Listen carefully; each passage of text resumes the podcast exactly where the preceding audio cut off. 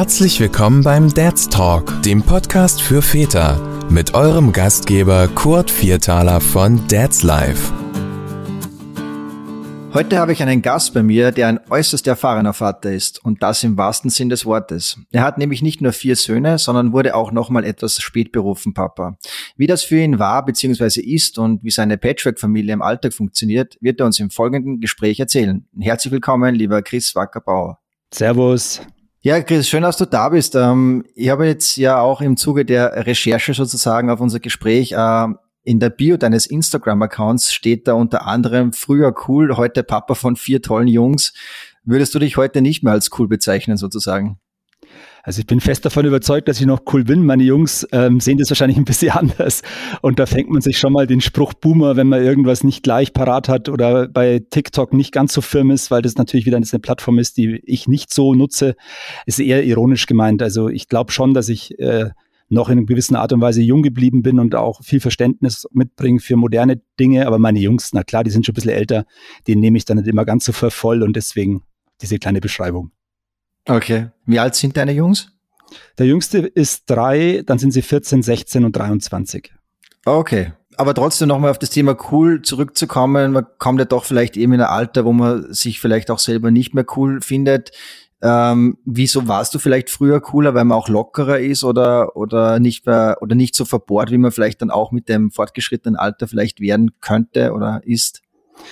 Ja, ich glaube, ich habe das, ich, es hat für mich hat das zwei Ebenen. Das eine ist, wenn man seinen Lebenswandel von früher anschaut, äh, man war Snowboarden, war mit der Clique beim Windsurfen, war mal feiern, man äh, war up to date, wenn man so will, war mal auf Konzerten. Also man hat extrem viel erlebt und hat gelebt und das natürlich auf einem, auf einem coolen Niveau, nenne ich es jetzt mal. Das Leben ist natürlich, äh, wenn man Kinder bekommt, ähm, ja, nicht ganz vorbei, aber es fährt halt gewaltig zurück. Ähm, also einmal ist der Spruch darauf bezogen. Und natürlich ist es so, dass äh, man früher lockerer war, man ist durchs Leben geflogen, es war irgendwie nichts anstrengend und alles ist einem doch relativ einfach von der Hand gegangen. Und ja, und wenn man dann Vater wird und vor allem mehrfacher Vater wird, dann äh, ändern sich die Prioritäten, das Leben wird ernster. Man ähm, ist nicht mehr nur für sich verantwortlich, sondern auch für seine Kids und für die Familie. Und ja, und das nimmt einem dann natürlich so ein bisschen die Lockerheit und die Leichtigkeit. Natürlich, äh, ich, deswegen, wir haben trotzdem Spaß äh, immer noch und auch immer gehabt, aber es ist ein bisschen anders und ja, man fühlt sich plötzlich erwachsener. Manchmal mm, ist man auch ein bisschen überfordert, weil man vielleicht denkt so, ha, ich würde auch gern selber noch ein bisschen mehr schon leben und man äh, richtet sich doch extrem nach den Kids. Also deswegen hat es so zwei Ebenen, äh, das, was ich da ironischerweise reingeschrieben habe. Mhm, okay. Ähm, du hast ja schon gesagt, eben, du hast vier Söhne, die drei sind schon mal etwas älter, sage ich mal. Ähm, der Pick, wie ihr ihn nennt, sozusagen, ist ja drei. Den hast du mit deiner heutigen Ehefrau. Ähm, wie funktioniert diese Patchwork-Familie ähm, in der Realität? Ja, also meine drei Jungs, ähm, also der Große studiert und lebt außerhalb, also der äh, ist ja schon vor ein paar Jahren ausgezogen und führt sein eigenes Leben und der pendelt dann quasi zwischen unserem alten Haus und seiner Wohnung in der WG, wo er studiert. Ähm, das funktioniert eigentlich gut. Wir sind, wir haben sehr viel Kontakt, äh, ganz normal über WhatsApp, wir telefonieren regelmäßig und wenn ich in der Nähe bin, besuche ich ihn und umgekehrt. Äh, die beiden anderen Jungs, ähm, die sind bei, bei der Mutter und ähm, ich lebe mit meinem Sohn und mit meiner Frau in München, äh, sind 40 Kilometer getrennt. Das heißt, ähm, ja, es funktioniert eigentlich ganz gut, bis Corona kam, muss man ganz ehrlich sagen. Also wir haben immer dieses Modell gehabt, alle zwei Wochen waren die Jungs in München, wir haben viel unternommen. Ich bin auch äh, regelmäßig dann äh, in den Heimatort meiner Kinder gefahren. Wir waren dann essen, ich habe beim Fußball zugeschaut und das hat alles super gut funktioniert. Und mit Corona, ähm, ja, wurde dieses Patchwork-Leben eigentlich extrem zäh und extrem schwierig, weil ja, die Regelungen haben es dann nicht mehr hergegeben mit den Haushaltsbeschränkungen ähm, und dann kommt noch dazu, dass mein Schwiegervater äh, Hochrisikopatient ist, äh, der hat eine künstliche Herzklappe und wenn der Corona bekäme, wäre das für ihn extremst gefährlich und meine Jungs sind zwar sehr, sehr, äh, was das Thema angeht, sehr, sehr ähm, verantwortungsvoll, aber natürlich haben die ein anderes Leben und da war einfach die Gefahr auch groß, dass man da vielleicht sich was äh, ja, überträgt und so weiter. Deswegen muss ich sagen, bis Corona kam, war es cool und die letzten, das letzte Jahr war zäh. Wie habt ihr das dann gelöst? Auch über online äh, sich sehen sozusagen zumindest oder? Ja, also äh, WhatsApp-Videochats ist das, was bei uns äh, große Schule gemacht hat, weil auch mein kleiner Sohn natürlich seine Brüder extrem vermisst und er hat sie sehr, sehr gern, vor allem meinen jüngsten Sohn. Also die beiden sind echt eng und da alle paar Tage ist da schon auch der Wunsch vom Kleinen da, du, ich würde gern meinen Bruder mal wieder sehen und dann haben wir halt über WhatsApp Videocalls das ganze Thema gelöst oder wir schreiben auch viel. Wir haben auch eine Familiengruppe, also es gibt, wir haben zwei Gruppen. Ähm, einmal quasi meine Jungs, meine Frau und ich und äh, dann gibt es noch eine Gruppe mit äh, meine Jungs, meine Ex-Frau und ich und darüber wird natürlich auch viel kommuniziert. Wie war das zu Beginn eurer Beziehung quasi? Also deine jetzige Frau hatte mit dir sozusagen gleich eine kleine Familie bekommen. Wie war das für sie oder für euch äh, zu Beginn auch? Ja, das war natürlich ein, für mich ein wichtiges Thema. Also meine Frau ist ein bisschen jünger als ich. Ähm, das hat sich so ergeben. Also ich jetzt nicht so, musste es immer wieder betonen, weil man wird immer schnell in so in die Ecke gestellt, dass man eine junge Frau sucht. Das war nicht so. Es hat sich bei uns einfach wirklich so ergeben. Es hat einfach gepasst. Und es war von Anfang an ein Thema, was ich ganz offen angesprochen habe und immer gesagt habe, du pass auf, mich gibt's halt nicht allein mich gibt's halt nur im Viererpack, wenn du so willst. Und deswegen war das bei uns immer ein präsentes Thema. Ähm, ich muss dazu sagen, dass meine jetzige Frau aus einer Scheidungsfamilie stammt. Äh, das heißt, sie hat sehr, sehr viel Einfühlungsvermögen von Anfang an gehabt für die Situation, für meine Jungs. Und deswegen hat das eigentlich von Anfang an sehr gut funktioniert, weil meine Frau sich auch auf das Thema extrem eingelassen hat. Sie hat sehr viel mit mir darüber geredet, sie hat sich super viele Gedanken gemacht und sie hat vor allem auch den richtigen Ton gefunden bei den Jungs, was sicherlich für Patchwork-Mamas nicht immer leicht ist.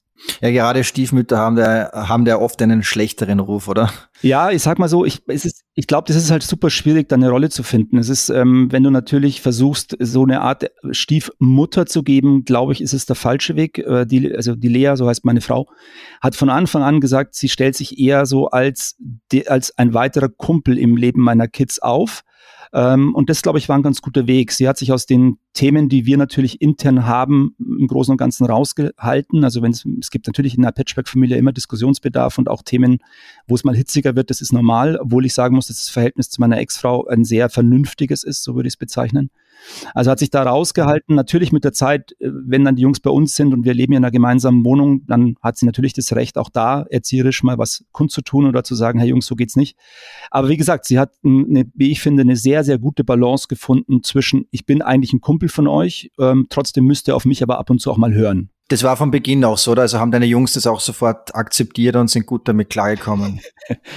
ähm, sag mal so, als, also am Anfang war es, war es sehr, sehr leicht, als die Lea quasi eher der Kumpel war, ähm, hat es mega gut funktioniert. Wir sind dann damals umgezogen in eine größere Wohnung, auch wegen den Jungs, damit die bei uns Platz haben.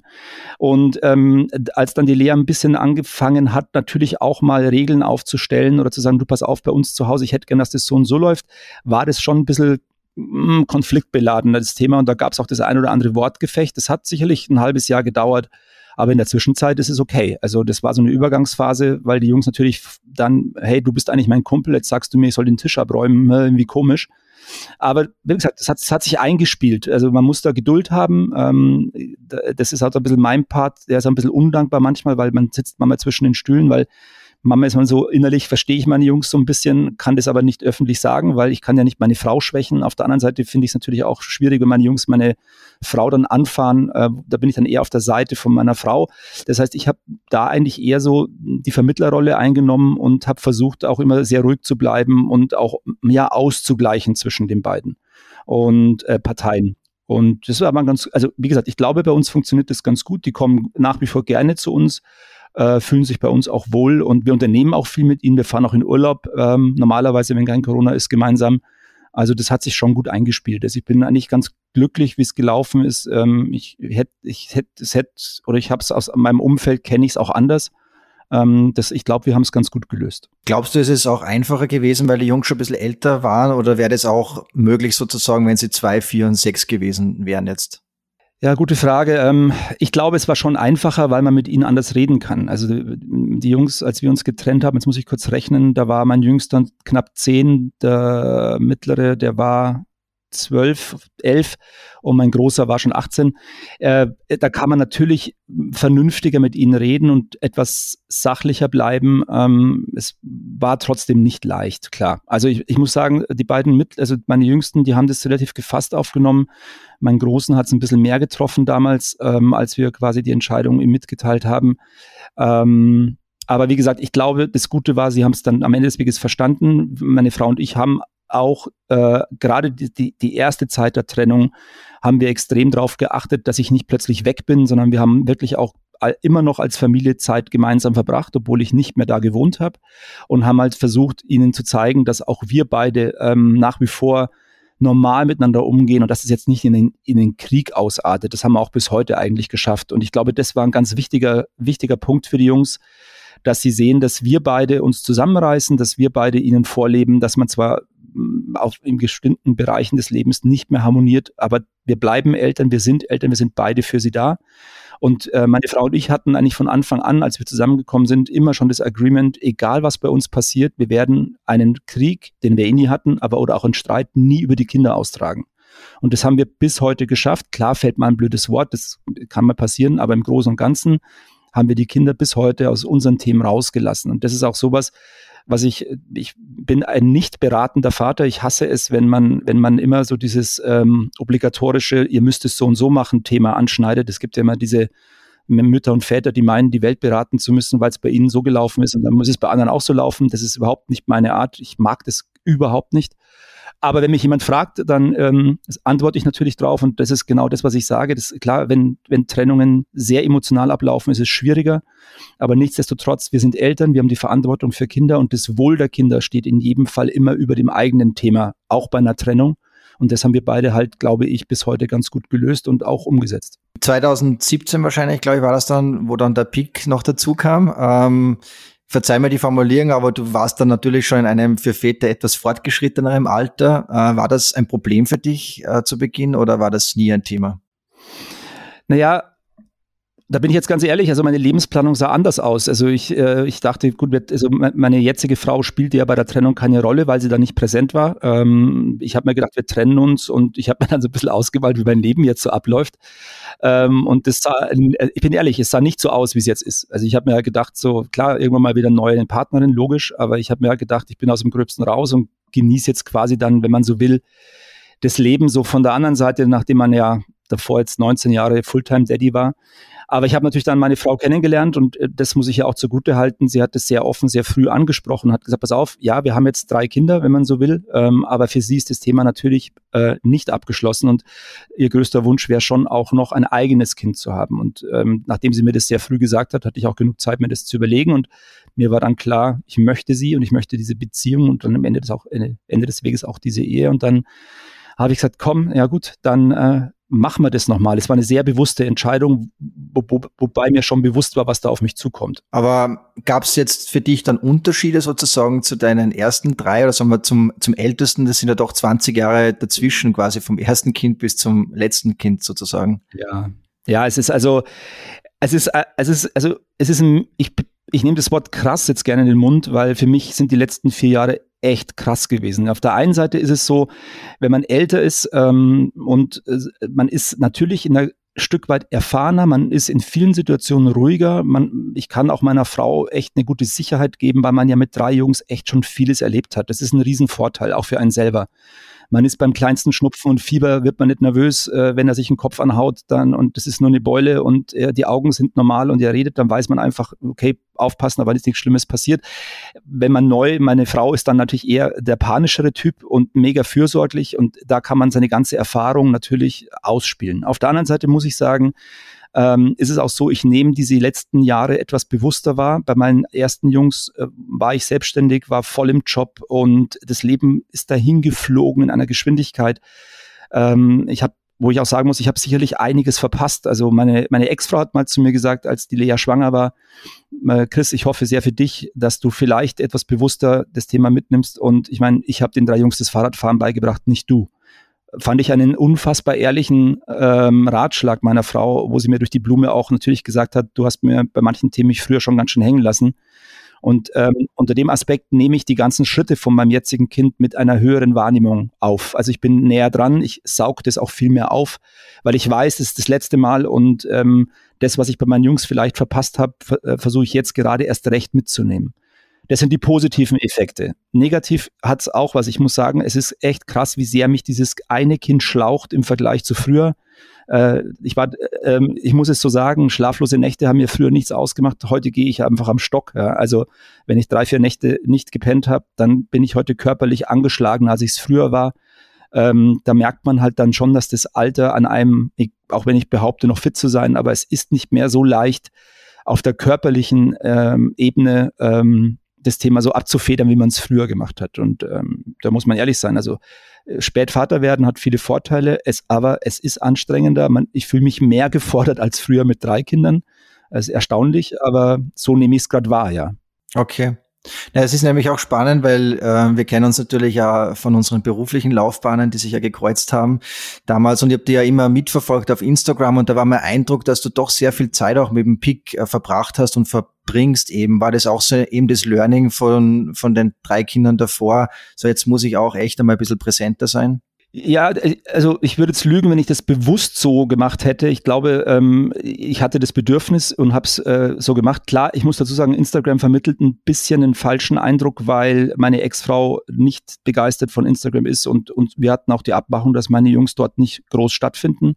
Ist für mich auch vollkommen okay. Wir haben geteiltes Sorgerecht und wenn meine Frau das nicht will, dann ist das für mich absolut in Ordnung. Ähm, deswegen tauchen meine Jungs da nicht so oft auf. Aber natürlich, ich habe im Leo, so heißt der Kleine, natürlich ist der immer da und ja, ich gebe es, da kam natürlich jetzt auch, A, bin ich beruflich da mal, habe ich mir eine Auszeit genommen von ungefähr acht Monaten. Ähm, die Zeit war natürlich dann intensiv da, um mich dann um den Kleinen zu kümmern. Da ist auch viel von dem Content entstanden, den du auf Instagram gesehen hast.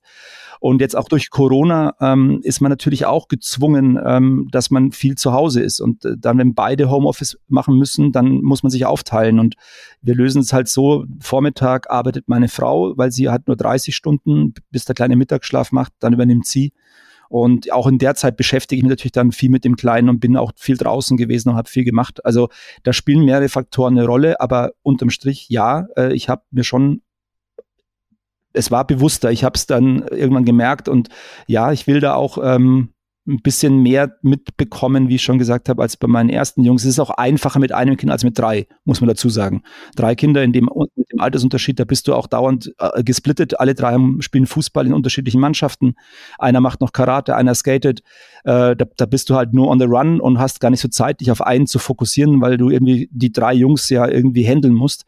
Jetzt mit einem Kind ähm, ist es ein bisschen einfacher, seine Zeit zu fokussieren auf einen. Du hast schon eben erwähnt, was, was die Unterschiede jetzt waren zwischen den ersten drei Kindern und äh, dem Leo jetzt. Ähm, haben sich auch deine Ansichten oder Ansätze in puncto Kindererziehung verändert in diesen 20 Jahren? Also machst du jetzt gewisse Dinge anders oder siehst du gewisse Dinge anders als noch vor 10, 15 Jahren? Ja, also das ist, das ist ein, das ist durchaus das erste Thema, was du jetzt ansprichst, was in meiner neuen Beziehung durchaus mal zur Diskussion führt, weil natürlich meine Frau äh, an das Thema anders herangeht, als ich das getan hätte oder getan habe. Ja, also es gibt gewisse Grundsätze in der Erziehung, da sind wir uns einig und die ändern sich für mich auch nicht. Es gibt, wir sind der Meinung, dass man äh, Kinder äh, es gibt, also wir sagen immer das Leitplankensystem. Also wir sind der Meinung, man muss Kindern schon gewisse Grenzen setzen auf der linken und auf der rechten Seite. dazwischen können, dazwischen können sie sich frei bewegen, aber sie müssen auch mal anschlagen. Aber da muss man ihnen auch sagen, da ist die Grenze und es geht nicht weiter. Das, also, wir, also das antiautoritäre Thema war eh sowohl in meiner ersten Ehe kein Thema als auch jetzt nicht. Deswegen sind wir uns da grundsätzlich einig, dass wir gewisse Regeln haben, an die es sich zu halten gibt, aber die Kinder sich dazwischen schon äh, frei entwickeln können und Freiräume haben. Nichtsdestotrotz ist, die, ist natürlich meine Frau, die etwas jünger ist, äh, stellt höhere Anforderungen an mich, was das Thema zu Hause angeht. Die sagt, hey, in einer modernen Familie ist der Vater mehr eingebunden als vor 20 Jahren. Das klingt so harmlos, äh, aber ist durchaus ein Thema. Ähm, meine Ex-Frau ähm, war zu der Zeit, als die Kinder kleiner waren, nicht berufstätig. Äh, was somit war das bei uns von der Aufgabenteilung viel einfacher. Jetzt ist es so, dass wir beide berufstätig sind und ähm, in diesem ganzen Konstrukt, dass wir beide unsere Arbeit er, ähm, erledigen müssen, ähm, sind wir uns bei, dem, bei der Aufteilung nicht immer ganz einig. Das ist ein Thema. Aber ich sage mal so, die grundsätzlichen Dinge in der Kindererziehung, dass wir, dass wir versuchen, unsere Kinder ähm, sehr selbstbewusst zu erziehen. Wir versuchen, gewisse Werte zu vermitteln. Äh, wir sind immer darauf bedacht, dass unsere Kinder äh, eine gewisse Empathie entwickeln, ähm, dass sie äh, wie sie mit anderen Kindern umgehen, dass sie Danke bitte lernen. Das, so, das klingt so albern, aber wir, wir kriegen das auch im Kindergarten so oft mit, dass Kinder ja nicht mal mehr mit den normalen, sag mal, mit den Grundausstattungen äh, im sozialen Leben ähm, daherkommen. Also da sind wir uns schon sehr, sehr einig, dass wir, dass wir da den Weg gemeinsam gehen. Ähm, die Lea versucht natürlich, ich bin natürlich etwas strenger, weil ich da wahrscheinlich durch die weil ich älter bin, natürlich ich eher klare Ansagen erteile und sage Nein und ne und Nein. Und die Lea äh, natürlich eher so derjenige ist, der versucht, es eher zu erklären, ähm, mehr noch auf das Kind einzugehen. Äh, wenn er wütend ist zum Beispiel, ist sie dann diejenige, die er das Gespräch so führt, dass sie sagt, ja, ich verstehe, dass du wütend bist, aber und geht sehr geduldig auf ihn ein. Meine Generation hat es nicht so gemacht, ja. Da lerne ich gerade dazu. Also ähm, es ist tatsächlich zielführender, mit dem Kind auf der Ebene zu reden, als ihn zu schimpfen, ins Zimmer zu stecken und sagen, komm raus, wenn du dich beruhigt hast. Ähm, also nicht, dass ich das immer tue, aber ich tendiere wahrscheinlich von meiner Art her von früher eher dazu. Und das ist für mich Neuland, da musste ich lernen ähm, und da passe ich mich aber auch meiner Frau an. Ähm, und ja, da bin ich auch gefordert, muss ich zugeben. Das ist ja auch ein wichtiges Thema, was du gerade angesprochen hast, eben diese Verteilung zu Hause, so Verteilung in, im Sinne von Kindererziehung, Haushalt und alles, was dazugehört. Ähm, glaubst du, dass es auch in diese Richtung gehen wird, dass es immer mehr Richtung 50-50 geht, dass Frauen und Männer sozusagen in jeder Hinsicht gleichberechtigt sein dürfen, müssen, sollen? Großes Thema. Ähm Tendenziell sage ich jetzt mal ja. Es hat aber, aber ich meine das in sehr, sehr vielschichtig. Ich glaube, ähm, generell ist es so, dass die Familien heute, äh, wir sind anders gefordert. Also ich, ich, ich merke es ja jetzt, wir sind beide berufstätig. Meine Frau arbeitet 30 Stunden, ich Vollzeit. Ähm, daher ist es natürlich gesehen schon nicht ganz möglich, 50-50 aufzuteilen, weil ich einfach länger im Büro bin und später nach Hause komme. Aber die Zeit, die man dann zu Hause ist, die ist bei uns schon wirklich so, wir wechseln uns wirklich mit vielen Dingen ab. Also mit den kleinen Bett fertig machen geht bei uns im Wechsel abends. Das findet er auch gut. Einmal ich, einmal die Mama, weil jeder macht das Ritual ein bisschen anders. Mit vor, ich lese zwar auch was vor, aber anders als meine Frau. Also da teilen wir uns auf. Ähm, ja, also ich glaube, dieses Thema 50-50 ist bei uns schon was, weil ich habe mich früher nie um, da bin ich jetzt, klingt jetzt ein bisschen Showy-mäßig, aber ich habe mich früher zum Beispiel nie um Arzttermine gekümmert oder um den Kindergarten und so Themen. Und meine jetzige Frau nimmt mich da voll im Beschlag, will, dass ich da meine Meinung kundtue, dass ich mich damit engagiere. Also ich glaube, dass die Väter da äh, von den Frauen zu Recht, wohlgesagt, äh, mehr in die Pflicht genommen werden. Und ich finde es eigentlich auch gut, weil ich kriege natürlich so viel mehr mit, verstehe auch sehr viel mehr. Ähm, kann auch besser rauslesen, wenn der Kleine aus welchen Gründen auch immer komisch ist, verstehe ich es jetzt besser, weil ich näher und mehr dran bin als früher, ähm, hat Vorteile. Ich möchte aber zu diesem 50-50 noch dazu sagen, ähm, es geht ja nicht immer nur um Pflichten, sondern auch um Rechte. Und da kenne ich halt jetzt aus meinem Umfeld halt dann durchaus Fälle, gerade wenn es in die Trennung geht, wo dann plötzlich diese 50-50-Regelung dann nicht mehr greift. Und das finde ich dann äh, dementsprechend unfair. Aber das müssen wir jetzt nicht, ich glaube, es sprengt den Rahmen.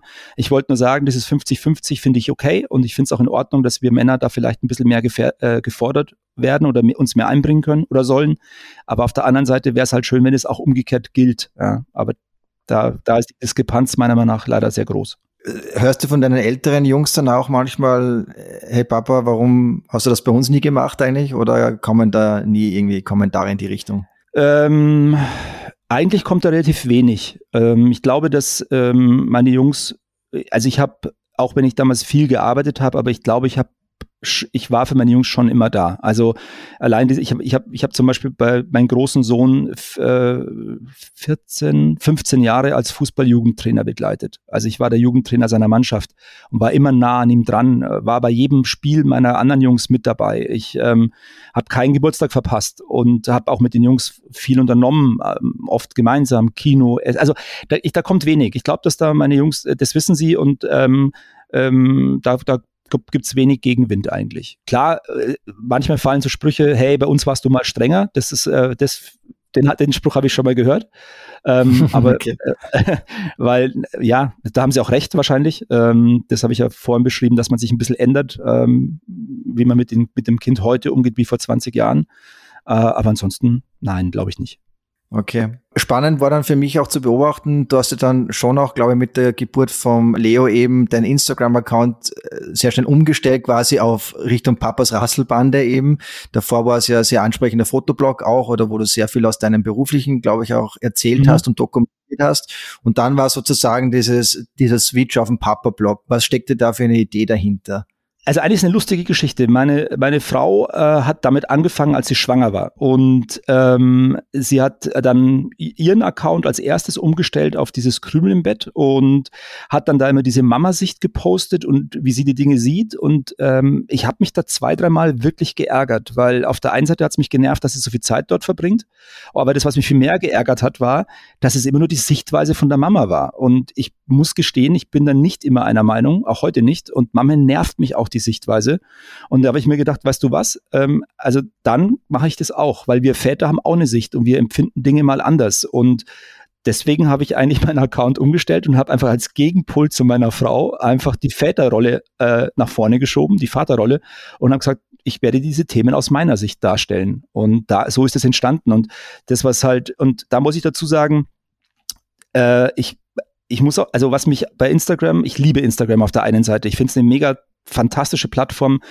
Wir haben mega nette Leute kennengelernt, auch viele Väter. Ähm, du bist ja jetzt, dich, dich kenne ich natürlich woanders her, aber du bist auch so ein Beispiel, jemand, der mit dem Thema wirklich gut und wie ich finde, auch gewinnbringend arbeitet. Gibt es auch andere Väter, die, die, den Wir hoch drei, das ist der Flo, ist ein super cooler Dad und da lernst du gute Leute kennen. Was mich aber total nervt, ist, es gibt auch bei den Müttern noch viel schlimmer, aber auch bei den Vätern, diese heile Welt-Blogger, die immer nach außen zeigen, Kinder ist so schön, es ist alles einfach, das Haus ist immer sauber, wir sind immer ausgeschlafen, top geschminkt, top gestylt, äh, die Väter sind die coolsten der Welt, wir sind nur beim Snowboard, wir sind nur surfen, wir haben keine Alltagsprobleme.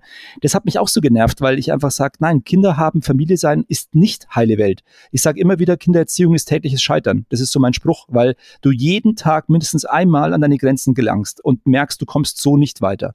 Und Kindererziehung oder Kinder zu haben heißt Augenringe. Es heißt, die Wohnung schaut mal zwei Tage aus wie Sau, weil du einfach so müde bist, dass du nicht schaffst zum Aufräumen. Du bist nicht top gestylt, weil du gar nicht mehr zum Bügeln kommst. Urlaube sind nicht immer schön. Du hast mit dem Kind Urlaubplanung. Urlaub ist immer anstrengend. Du weißt selber, wenn Kinder woanders hinkommen und allein, dass sie da mal schlafen, in den Rhythmus kommen, dauert drei, vier Tage. Das war für mich auch ein wichtiger Punkt. Deswegen habe ich immer versucht, auf meinem Account authentisch zu sein auch Dinge anzusprechen, die die anderen nicht ansprechen, wenn eben was nicht funktioniert. Weil ich glaube auch, was, was geben wir den jungen Leuten sonst für ein Bild vom Vater oder Mutter sein? Und deswegen war mir das auch wichtig. Aber war das nie ein Problem für euch, quasi auch die Gedanken oder auch dann das Leben sozusagen ein bisschen in der Öffentlichkeit auszubreiten? Man wird ja auch äh, automatisch angreifbar sozusagen sagen, wenn man seine Meinung äußert, die vielleicht auch manchmal aneckt. Ja, also ich, also meine Frau ist da offener als ich. Äh, ich also mein, für mich gibt es eine Grenze, die ich nicht überschreite bei diesen Themen. Meine Frau äh, geht mit sehr vielen Themen sehr offen um und die bekommt auch regelmäßig eins drüber oder mal einen Shitstorm. Ist so. Ich muss gestehen, ich hatte noch keinen, ähm, weil ich wahrscheinlich auch dann ab einer gewissen Grenze nicht weitergehe. Auf der anderen Seite muss ich auch ganz ehrlich sein, dass man polarisiert, wenn man äh, einen Teil seines Lebens dahinstellt und mal Gegenwind bekommt. So what? Fair enough. Also ich, ich behaupte von mir nicht allumfassend alles richtig zu machen, alles zu wissen. Deswegen kann ich mit Kritik eigentlich relativ gut umgehen. Aber das konnte ich schon immer auch im Berufsleben. Also wenn mir jemand konstruktiv Kritik gibt, dann ich bin vom Typ jemand, der sich das anhört, der das abwägt und wenn der andere recht hat, gebe ich das auch zu und wenn er nicht recht hat, dann diskutiere ich vielleicht oder ich lasse einfach abprallen. Aber wie gesagt, ich, was, ich, was du meinst, habe ich äh, sehr früh erkannt und habe deswegen eine gewisse Grenze nicht überschritten, was die Themen angeht. Also die Influencer-Karriere wäre jetzt auch nichts gewesen für dich, tatsächlich jetzt ähm, das hauptberuflich auch vielleicht zu betreiben. Ab einer gewissen Größe wird es vielleicht relevant, die Frage. Das, also sagen wir es mal so, äh, aus dem Grund, äh, dass ich, dass ich dann noch mehr von meinem Leben hätte preisgeben müssen, wäre es für mich nicht in Frage gekommen. Ich habe lange überlegt, ob man es auch schaffen kann, indem man äh, in, in so 25, 30 Prozent für sich behält und ähm, quasi dann ein Stück weit Authentizität verliert. Ähm, ich habe das wirklich überlegt, weil du weißt, ich bin Filmemacher und ich, ich könnte natürlich noch viel mehr machen. Ich bin ja auch noch Fotograf nebenbei. Aber ich habe mich ganz bewusst dazu entschieden, einen normalen Beruf weiterzumachen und mache Instagram gerne mache ich mit, aber ähm, ich wieder, nein, ich wäre nicht bereit gewesen, mein Leben komplett auszustülpen. Jetzt zeigt er den Leo auch bewusst nicht mit vollem Gesicht, oder? Das ist ja auch eine bewusste Entscheidung. Vollkommen richtig. Das, das bleibt, war, das, das bleibt, bleibt auch so. so. Ja, also wir, wir haben von Anfang an gesagt, dass wir das aus, es gibt mehrere Gründe. A, haben wir gesagt, wir möchten nicht, dass unser Sohn, wenn er 16 ist, uns mal auf den Kopf haut und sagt, hey, schaut mal, ich stehe mit meinen ganzen Kinderfotos im Netz und jeder erkennt mich. Das finde ich ziemlich bescheuert. Das ist der eine Grund. Und der andere Grund ist, und das ist auch der Grund, wir zeigen unser Kind auch nie nackig. Also sei es weder in der Badewanne noch beim Schwimmen. Äh, noch irgendwie, weil wir alle wissen, dass auf diesen, äh, auf das, auf dieser schönen Plattform auch Menschen unterwegs sind, die keine schönen Gedanken haben. Und deswegen haben wir gesagt, aus den Gründen ähm, machen wir es nicht. Ein Riesenthema bei uns in der Community ist auch immer sozusagen aufs Vatersein. Wie kann man sich vorbereiten, jetzt abseits von äh, Geburtsvorbereitungskurse und so weiter. Es ist ja auch eben schwierig, sich auf das Vatersein an sich vorzubereiten. Und ich glaube, man muss die Erfahrungen selbst machen.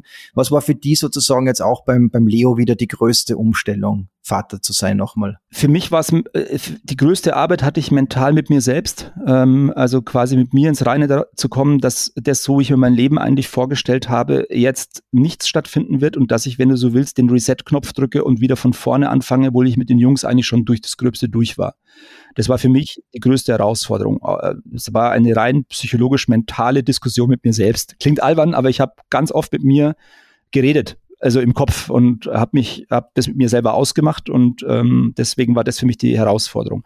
Ansonsten habe ich mich dann, als die Entscheidung gefallen ist und die Lea wurde dann ja auch sehr schnell schwanger, habe ich mich mega gefreut und ich muss gestehen, ich habe mir tatsächlich ein paar wieder eins. Ich bin so ein Typ, wenn ich äh, auch beruflich was lernen möchte oder was Neues mache, ich bestelle mir gern Bücher und arbeite mich ein und schaue mir Tutorials an.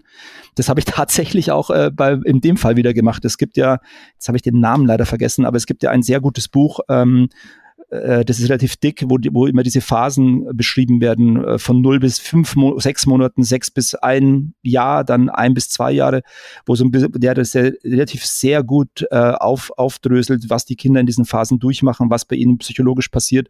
Und das Buch habe ich wirklich zweimal durchgelesen, bis der Leo auf die Welt kam. Um, und vieles kommt dann auch wieder, lustigerweise, wo man sich erinnert. Aber ich habe mich tatsächlich vorbereitet, ja.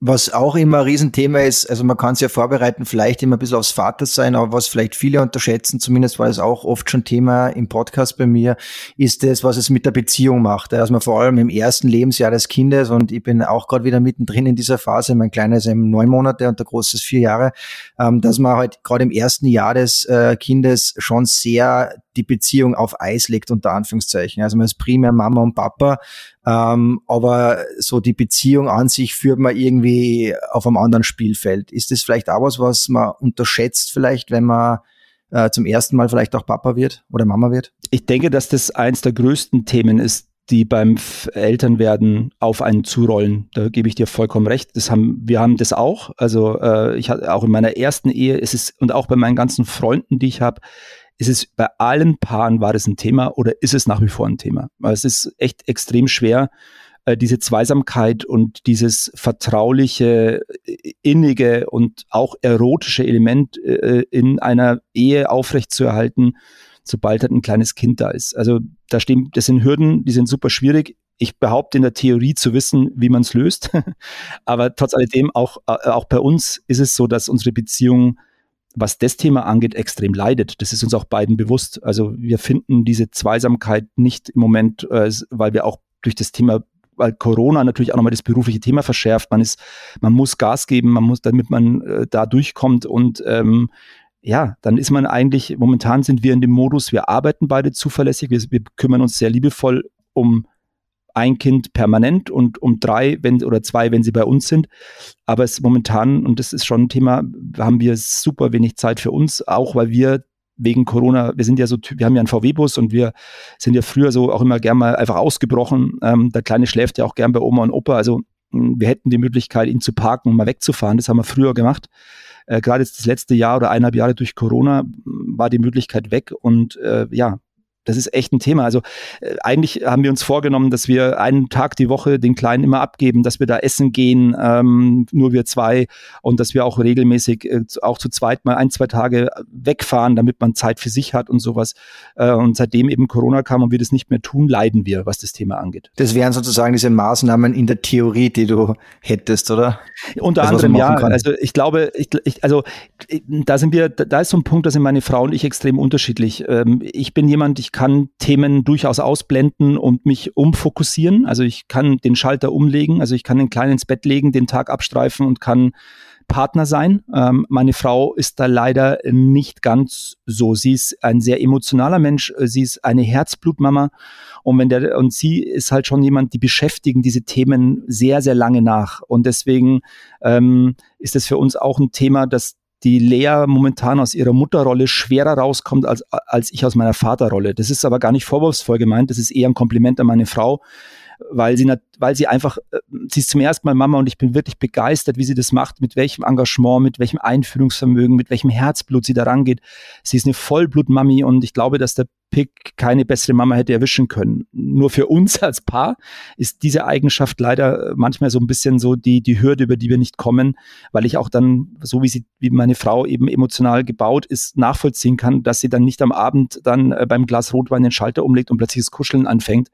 Ähm, das sind, da, da, da arbeiten wir dran. Ich glaube auch, dass wir da durchkommen. Also wir haben da jetzt kein Riesenproblem, aber dieses Beziehung am, am Laufen zu, zu, zu lassen oder zu, zu halten, das ist schon extrem schwer. Also und ich glaube, da kommt jetzt bei mir, jetzt bin ich natürlich, dadurch, dass ich älter bin, wahrscheinlich sehr ruhig und ähm, habe auch in meinem, wie soll ich sagen, ich bin ich will jetzt nicht sagen, ich habe in meinem Leben viel erlebt und kann deswegen ein bisschen zurückstecken, aber das spielt sicherlich irgendwo eine Rolle, dass ich äh, sehr glücklich bin in der Situation, wo wir sind und ob wir jetzt nur 20 Prozent Paar sind und 80 Prozent Eltern oder 40 oder 50, 50, damit komme ich gut klar. Aber ich kann mir halt vorstellen, dass gerade wenn die Paare jünger sind und wenn man davor ein wildes Leben hatte, äh, wild jetzt in allen Richtungen mit weggehen, feiern, äh, auch was die Zweisamkeit miteinander angeht, wenn man dann plötzlich von 0 auf 100 oder von 100 auf 0 bremst, dann glaube ich, äh, wird es nochmal ein Spurwert extrem komplizierter, als es jetzt gerade in unserer Konstellation ist. Aber leicht ist es trotzdem nicht. Ich glaube, es ist ja statistisch gesehen so, dass die meisten Beziehungen dann im ersten Lebensjahr des Kindes scheitern, weil es einfach doch sehr viel Umstellung ist und so viel Neues auf einen zukommt, plus eben dieses, man verliert sich auch ein bisschen als Paar. Das kann ich äh, gut nachvollziehen. Also das äh, gerade im ersten Jahr, wie du schon sagst, braucht der Kleine halt extrem die Mutter, äh, wenn man stillt zum Beispiel, also da bist du als Vater, weißt du ja auch, klar ist man mit dabei, aber so diese richtige Vaterrolle im ersten Jahr nimmst du ja nicht so ein, wie es im zweiten und dritten Lebensjahr wird, sobald sie dann anfangen, dass man, dass sie weg sind von der Brust und laufen und, und toben und so, da wird's dann, da, da, da nimmt ja der Anteil, also am, man ist immer Papa, du weißt, was ich meine, aber der Anteil, wo man sich selber, wo man selber mehr eingreift und viel mehr gefordert ist und auch vom Kind gefordert ist, nimmt da extrem zu. Und deswegen ist das erste Jahr natürlich super schwer, gerade auch für die Frauen. Da tun sie mir auch teilweise echt leid, weil äh, gerade wenn, wenn du, also wir hatten jetzt das Glück zum Beispiel, dass der, der, der Pick von Anfang an ein guter Schläfer war. Aber ich kenne natürlich auch Fälle, wo die Kinder halt überhaupt nicht schlafen und plären und nur die Mama kann sie beruhigen und meistens halt über den Busen und dass natürlich dann eine Frau müde wird und gar nicht mehr sich als Frau fühlt und auch dann dieses, dieses, dieses Selbstbewusstsein an sich selber verliert, körperlich wie geistig und dass das dann schwierig wird, wenn da, dem Mann zu vermitteln, dass der natürlich sagt, hey, aber du, ich bin auch noch da, dass man sich in der Konstellation verliert und dass man da äh, scheitert, da glaube ich, das kann ich nachvollziehen. Das ist eine extrem schwierige Phase. Ähm, es gibt ja aber nicht nur die schwierigen Phasen, sondern zum Glück auch die schönen Phasen äh, am Vater sein und die wahrscheinlich überwiegen auch. Was ist für dich so, wenn man es runterbricht auf ein paar ähm, Sätze oder, oder Sichtweisen, was ist für dich das Schönste am Vater sein? Ich wenn auf, also wenn ich jetzt kurz auf meine drei Jungs zurückblicke und ich die Jungs heute sehe, wie jeder von ihnen eigener Charakter ist, jeden, ich finde, jeder von ihnen ist ein unfassbar liebevoller Mensch. Ähm, ich bin sehr stolz auf meine Kinder und das, also und deswegen, das erfüllt mich so sehr, dass man merkt, wenn man was man geben kann an Engagement, an Liebe, an auch an, an Ratschlägen, an Weisheiten und so weiter. Und man sieht, wie die Jungs das aufnehmen und zusammen mit einer sehr tollen Mutter. Ich muss über meine Ex-Frau immer wieder sagen, auch wenn wir uns am Ende nicht verstanden haben, sie ist eine unfassbar gute Mutter und eine ganz tolle Frau. Und wenn man dann sieht, dass wir beide die Jungs zu dem geformt haben, was sie heute sind, das ist einfach ein unfassbar schönes Gefühl. Also ich bin, die, alle drei erfüllen mich unfassbar mit Stolz, weil ich sage, die sind alle, also ja, es sind tolle Jungs. Und gerade mein Großer, der jetzt durchs Studium fliegt, der, ähm, also, also der, der wird seinen Weg gehen, der hat eine, hat eine sehr nette Freundin, der hat einen unglaublich coolen Freundeskreis. Gut, die kenne ich alle, weil ich habe sie trainiert früher als Trainer in der Mannschaft. Aber klar, da wächst du mit denen mit. Ich kenne die von vier bis 18, also das ist eine witzige Zeit auch. Ähm, aber das ist also ein Punkt äh, im Rückblick, wo man sieht, dass sich dieser ganze Weg, der sehr beschwerlich ist, extrem lohnt, wenn in Anführungsstrichen sowas dabei rauskommt. Was mich am Vatersein extrem erfüllt, ist einfach, dass es dich im Leben komplett erdet und dir, dich immer wieder wird dir aufgezeigt, auf was es wirklich ankommt. Und es ist eben nicht der Job. Es ist eben nicht, hast du ein neues Auto oder nicht. Es ist eben nicht, habe ich jetzt ein Haus mit Garten oder lebe ich in einer kleinen Wohnung. Am Ende des Weges, finde ich, erdet Vater sein extrem und zeigt einem, worauf es ankommt, nämlich, dass es diesem kleinen Menschen gut geht, dass man Verantwortung übernimmt, dass man ihn an die Hand nimmt, dass man ihm hilft, in das Leben zu finden und dass man gemeinsam mit seinem Partner da eine Aufgabe hat, die man gemeinsam bewältigt und schafft. Und mich erfüllt das Thema unfassbar und mich hat's, mir immer wieder gut getan. Ich hatte ja beruflich auch auch vor der Zeit, wo wir uns kannten, einen gewissen Karriereweg eingeschlagen mit vielen Höhen, wo, wo ich auch dachte, so ja, da marschiere ich jetzt durch. Und am Ende des Weges bin ich es nicht und ich bin heilfroh, weil ähm, ich gehe in der Rolle des Vaters sehr auf und ähm, mir, ja, ich finde es ist das Erfüllendste, was es gibt. Ich würde trotzdem, aber was ich sagen möchte, um eins noch klar zu werden, ich würde trotzdem niemals anderen Paaren pauschal sagen, wenn ihr keine Kinder habt, habt ihr kein Leben oder ihr verpasst was. Ich, ich bewundere Pärchen, die sich bewusst gegen ein Kind genau, äh, entscheiden, genauso wie Paare, die sich bewusst dafür entscheiden. Ich finde, das ist ein ganz wichtiger Punkt. Die Entscheidung muss bewusst fallen und dann sind beide Entscheidungen für mich okay. Aber anderes Thema. Ähm, ja, also ich kann es dir nicht in ein paar Sätzen leider so einfach zusammenfassen, weil das Vatersein so viele Facetten hat, aber ich bin nach wie vor, ich bin, ja, ich habe selber als Kind sehr viel Liebe erfahren von meinen Eltern und ich habe da vorgelebt bekommen, wie man mit einem, wie man mit Kindern umgeht und so versuche ich das weiterzugeben an meine Jungs und ja, der, der Weg ist einfach so ein spannender und ähm, er ist auch so lustig. Also was ich, was wir mit unseren Kindern früher und auch jetzt lachen, ich habe nirgendwo so viel Spaß wie mit meinen Jungs. Auch wenn es auf der anderen Seite habe ich nirgendwo so viel Ärger oder so viel Stress. Aber es ist, ja, ich kann es nicht anders beschreiben. Aber ist es für dich dann auch runtergebrochen oder auf so eine Metaebene gehoben oder von an einer philosophischen Seite betrachtet auch irgendwo der Sinn des Lebens für dich eben, Vater zu sein? Weil da einfach fast nichts drüber geht? Also für mich persönlich ist Vater sein und Kinder zu bekommen und die Welt zu setzen, sicherlich ein zentrales Thema in meinem Leben. Also das weiß ich, wusste ich gleich, von, es wusste ich schon immer, ich wusste es mit dem ersten Kind sofort. Und ja, für mich ist es der Weg. Also für mich spielt es eine große Rolle. Und wenn wir philosophisch sind, ich sehe auch die Aufgabe von uns Eltern, also ich sehe es eigentlich allgemein so, aber wie gesagt, ich beziehe es nur auf uns auch so, dass wir Kinder in diese Gesellschaft entlassen, wenn sie größer sind, ähm, die mit gewissen Werten ähm, ausgestattet sind, die Verantwortungs Gefühl haben, die, die zwischen Unrecht und Recht entscheiden können. Ähm, das ist uns ganz, ganz wichtig und das ist einfach eine extrem an, anspruchsvolle, aber auch sehr spannende Aufgabe, ähm, den Kindern so viel mitzugeben, dass sie später äh, auch in der Gesellschaft äh, funktionieren ist das falsche Wort, aber sich zurechtfinden und auch vielleicht was Gutes dazu beitragen. Das ist so das, was wir uns gerne immer wieder, wo wir darüber reden, was uns wichtig ist. Und das war auch meiner Ex-Frau mir wichtig, dass wir gesagt haben, ähm, ja, dieses Wertevermittlung, Empathie, ähm, das, was die Gesellschaft, diese, auch dieses, dieses, dieses Konsumthema, dass wir versucht haben, klar, unsere Kinder haben auch alles, aber wir haben trotzdem versucht, ihnen klar zu machen, dass dahinter was steckt und dass man, dass man, dass, dass man nicht alles haben muss und es muss nicht immer das Neueste sein. Und da gibt es so viele Themen. Ähm, und diese ganze Herausforderung mit der unfassbaren Liebe, die man von Kindern zurückbekommt, wann würdest du sagen, äh, weil diese Frage stellen sich vor allem Jungväter immer wieder, bin ich ein guter Vater? Was, was soll ich machen, damit es auch dem Kind wirklich gut geht? Was würdest du sagen, wann ist man ein guter Vater?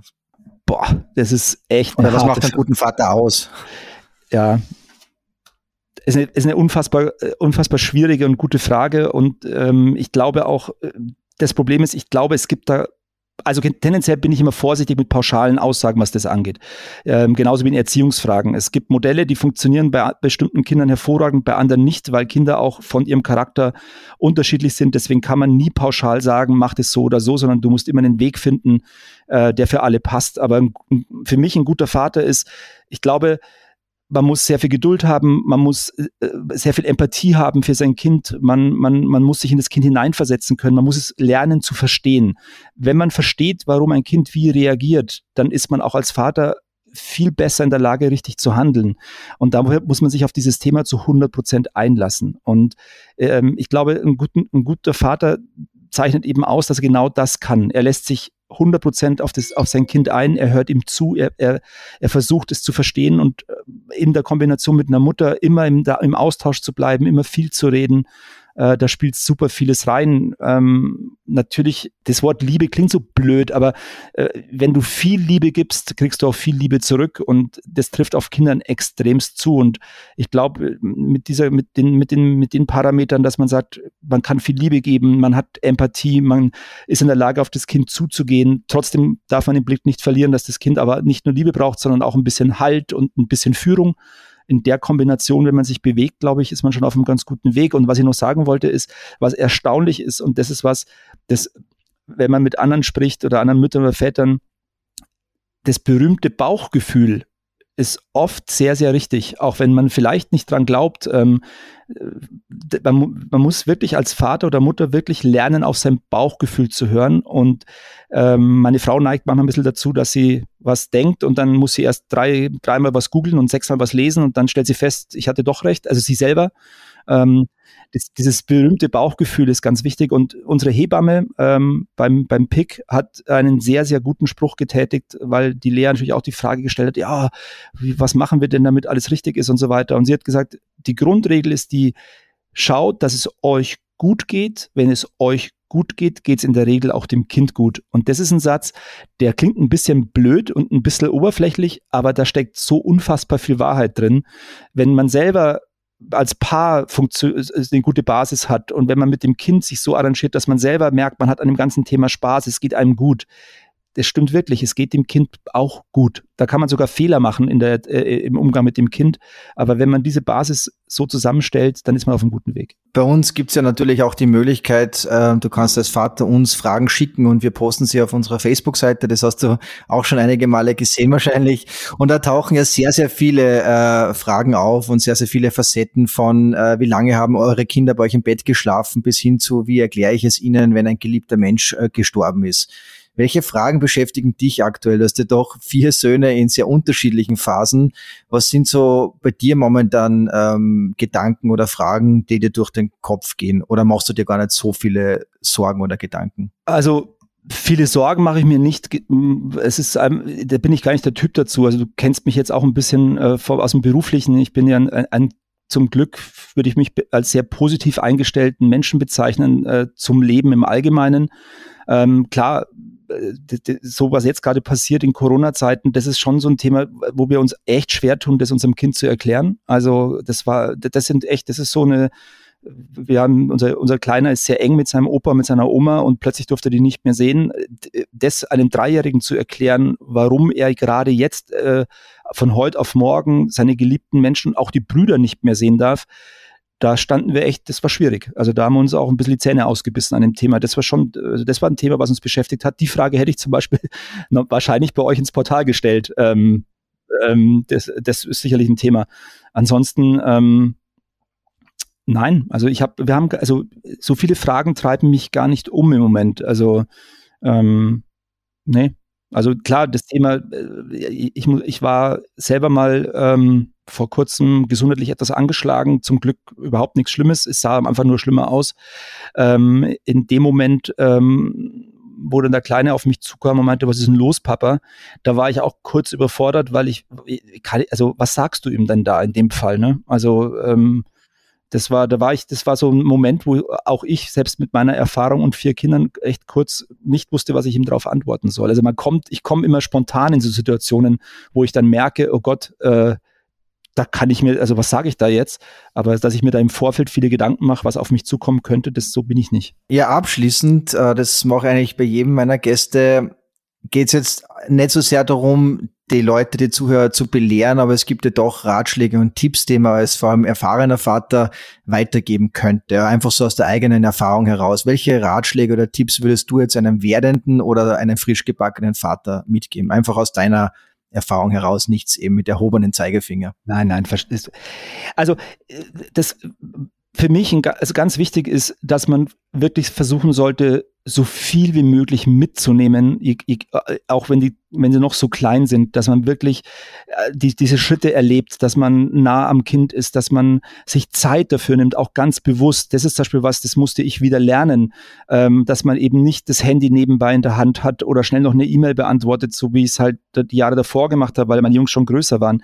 Dieses dieses ganz bewusste Wahrnehmen des Vaterwerdens und dieses bewusste Wahrnehmen, wenn das Kind auf die Welt kommt und so weiter und die erste Zeit mitzunehmen, ich glaube, das ist ein ganz wichtiger Punkt, um auch zu dem Kind von Anfang an eine super enge Bindung zu haben. Man muss sich auf dieses Thema zu 100 Prozent einlassen. Es, ein Kind läuft nicht nebenbei, auch nicht eine Schwangerschaft. Und ich glaube, dass das auch ein Thema ist, was ich auch selber mitbekomme. Ich habe ja doch sehr viele junge Kollegen auch. Da ist es schon ein Thema. Die, die, Frau ist schwanger und die sind alle zwei Wochen am Event und arbeiten bis nachts um zwei und so weiter. Die verpassen die Vorsorgetermine und so weiter. Ich glaube, ein ganz entscheidender Ratschlag ist der, wenn man sagt, man gründet eine Familie, dann müssen sich beide zu 100 Prozent darauf fokussieren und gerade als Vater auch wirklich mitnehmen, was man kann, weil ähm, das die Zeit, ich habe selber ja gemerkt bei meinen ersten Kindern, die Zeit verfliegt und man kann die nicht zurückdrehen. Und ja, da waren sicherlich ein paar Dinge dabei, wo ich gesagt habe, verdammt, da wäre ich schon, äh, warum habe ich das nicht gemacht? Deswegen ist das für mich einer der wichtigsten Ratschläge. Wirklich ganz bewusst rangehen, bewusst Zeit nehmen und wenn man sich Zeit nimmt, auch wirklich Zeit nehmen, gedanklich dabei sein, voll fokussiert, nichts nebenbei machen. Klar ist das manchmal schwierig, aber es geht. Wenn man ehrlich ist, geht's immer. Und Kinder merken das auch sofort, oder? Wenn du nicht zu 100 Prozent bei der Sache bist, das merken Kinder ja meistens dann relativ schnell. Ja, ja. Also, mein, also ich versuche das zu vermeiden, aber manchmal ist halt so, dass man doch glaubt, eine E-Mail ist wichtig. Der, der Kleine geht ab und zu auf mich zu, nimmt mir das Handy aus der Hand und sagt, Papa, nachher. Also ja, sehr gut. Ist, ja klar, also der, wir haben der, der, der Pick ist ein sehr selbstbewusstes Kind, ähm, der ganz klar ähm, ganz klar anmerkt und dir zeigt, du, jetzt bin ich dran. Ja, und das steht ihm auch zu. Also das ist vollkommen richtig. Also welche E-Mail kann nicht eine halbe Stunde warten? Also ähm, deswegen, die Kinder holen sich das schon. Ja, und ich glaube, und ich merke das ja beim, beim, beim, beim Pick auch äh, jetzt wieder von, von neuem. Ähm, wenn ich mal so eine Phase habe, wo ich weniger daheim bin oder und so weiter, dann ist er mir auch ein bisschen beleidigt. Das dauert dann schon wieder zwei, drei Tage, bis er mich wieder so quasi in die Arme nimmt und äh, symbolisch wie auch haptisch, ähm, wie wenn ich mich wirklich viel mit auf ihn einlasse. Also äh, er zeigt es sofort an. Ansonsten beim, zum Thema Vater sein, ich glaube, was ganz wichtig ist, und das darf man auch nie unterschätzen, ist immer, dass Mama und Papa sind ein Team. Und das ist wichtig. Man muss sich in viel, man muss sich einig sein, was man will. Es, es kann nicht einer in die Richtung rennen und einer in die. Klar, es gibt in Kleinigkeiten kann man sich unterscheiden, aber grundsätzlich müssen sich die Eltern komplett einig sein, welchen Weg sie gehen wollen, äh, welche, welche Erziehungsform in Anführungsstrichen sie wären und da müssen sie gemeinsam an diesem Strang ziehen. Kinder sind leider sehr schlau und merken auf der einen Seite sofort, wenn sie die Eltern ausspielen können, auf der anderen Seite verunsicherst du das Kind extrem, wenn der eine so macht und der andere so. Und ich glaube, dass dieses Teamsein, äh, was wir vorhin schon angesprochen haben, das gilt als Ehepaar im realen Leben genauso wie als Eltern. Und das, glaube ich, ist auch für, für die Väter, glaube ich, super wichtig, da muss ein Austausch mit der Frau stattfinden. Man muss sich einig sein, auch diskutieren, wenn man es anders sieht, offen ansprechen. Ganz offener Austausch mit der Frau ist extrem wichtig. Nicht was in sich hineinfressen und sage, ich mache es trotzdem anders. Nein, offen drüber reden, findet einen gemeinsamen Weg. Das ist, glaube ich, für das Kind das Wichtigste. Ein sehr schöner Schlusssatz, dem ist eigentlich nichts hinzuzufügen. Ähm, ich bedanke mich recht herzlich für deine, für deine Zeit, Chris, und äh, wünsche dir und deinen Jungs und deiner Frau natürlich äh, noch alles Gute. Ja, vielen, vielen Dank, hat Spaß gemacht und ähm, allen Vätern da draußen viel Glück für die nächste Zeit. Danke, Chris. Ciao. Ciao. Die besten Empfehlungen sowie Checklisten zu über 50.000 Artikeln rund um Spielzeug, Kinderbücher, Familienurlaub, Mobilität und vieles mehr findet ihr auf dadslife.at. Wenn es euch gefallen hat, vergesst nicht, den Podcast zu abonnieren, um keine Folge zu verpassen. Über eine positive Bewertung bei iTunes oder bei Spotify freuen wir uns natürlich sehr. Vielen Dank und bis zum nächsten Mal.